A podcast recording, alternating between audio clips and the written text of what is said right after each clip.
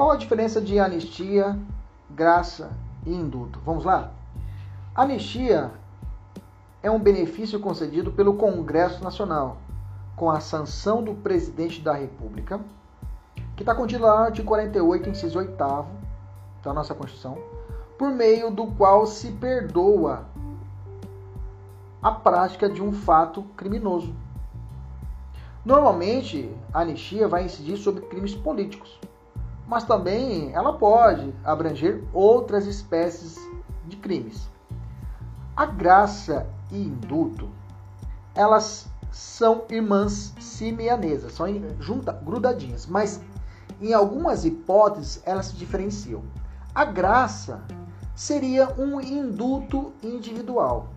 Já o indulto é uma forma coletiva. A graça seria uma forma individual e o indulto seria uma forma coletiva. Tá? E alguns falam indulto individual ou graça.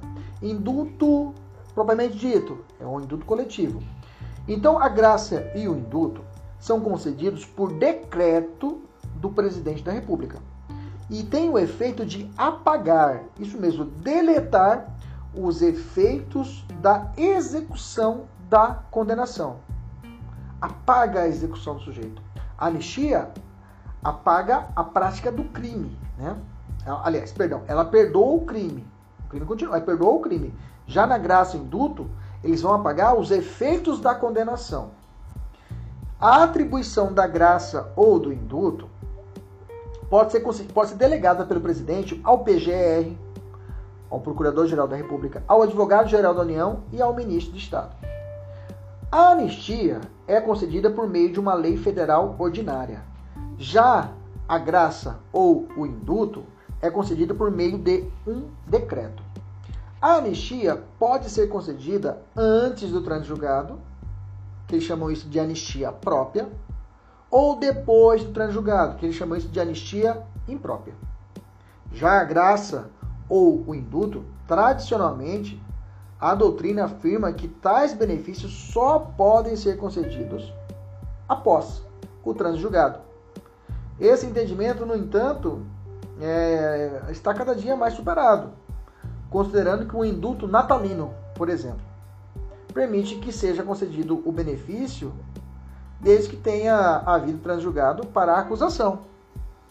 Ou quando o MP recorreu, mas não para agravar a pena imposta. Então, mesmo estando no delay ali da fase de análise de recurso, vem se entendendo que é possível a, a, a, a possibilidade do indulto ou da graça. Existe uma classificação doutrinária. Qual é a classificação da anistia? A anistia existe pelo menos aí algumas classificações nós temos que enfrentar. A primeira, eu tenho a classificação chamada anistia propriamente dita, que é quando concedida antes da condenação.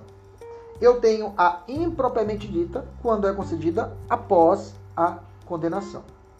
Eu tenho ainda a anistia chamada irrestrita, quando atinge de forma indistinta todos os autores do fato punível.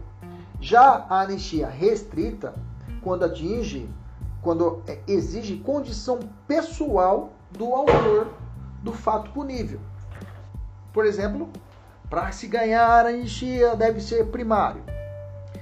Eu tenho também a anistia de forma incondicionada, que não exige condição para sua concessão, e a condicionada, que exige a condição para uma concessão, por exemplo, a reparação dos danos. Também a anistia pode ser comum, que atinge crimes comuns, ou anistia especial, que, que, que atinge os crimes políticos. Já a classificação da graça ou do indulto pode ser classificado como pleno, parcial, incondicionado, condicionado, restrito ou irrestrito. Graça plena ou indulto pleno é quando extingue totalmente a pena. Já a parcial, quando somente diminui ou substitui a pena, ou seja, isso é chamado de comutação. A incondicionada é quando não impõe qualquer condição para conferir a graça ou o indulto, como e ao contrário, a condicionada exige uma condição determinada. Já o indulto ou a graça restrita exige condições pessoais do agente. OK? Ser primário, por exemplo.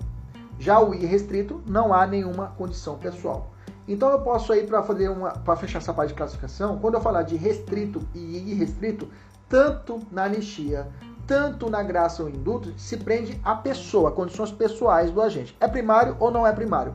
Já na classificação incondicionada ou condicionada, é determinado não uma, uma, uma condição pessoal, e sim a um ato do agente. Por exemplo, a reparação dos danos.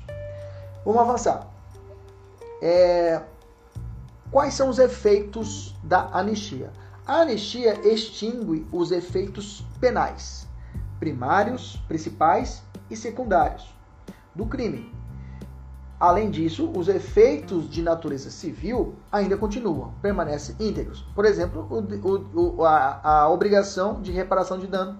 A obrigação, por exemplo, por exemplo, não, reparação de danos não, reparação de danos secundários, né? Seria, por exemplo, a perda do cargo, uma função pública. Bacana? Essa continua, permanece íntegro. Outra, só na, na graça ou na anistia, na, na, anistia na, na graça ou no induto, quais são os efeitos? Só extingue o efeito principal do crime, a pena. Os efeitos penais secundários e os efeitos de natureza civil permanecem. Então fique atento. Lá na anistia, some o efeito primário e secundário. Efeitos primários e secundários do crime. Permanecem os civis. Já na graça ou no induto, só os penais principais secundários penais e civis permanecem. O réu condenado que foi anistiado, se comete um novo crime, não será reincidente. O réu já, isso na anistia. Na graça ou no induto, o réu condenado que foi beneficiado por graça ou induto, se cometeu um novo crime, será considerado reincidente. Será considerado reincidente, ok? Bom, a anistia é um, efe... é um benefício coletivo que pode referir-se somente a fatos. Anistia do período militar, né? Atinge apenas os que cometeram, né? Já a graça, a graça, isoladamente, é um benefício individual com o destinatário certo, porque ela é individual, lembra disso? Depende do, do, de pedido do sentenciado, ele tem que pedir.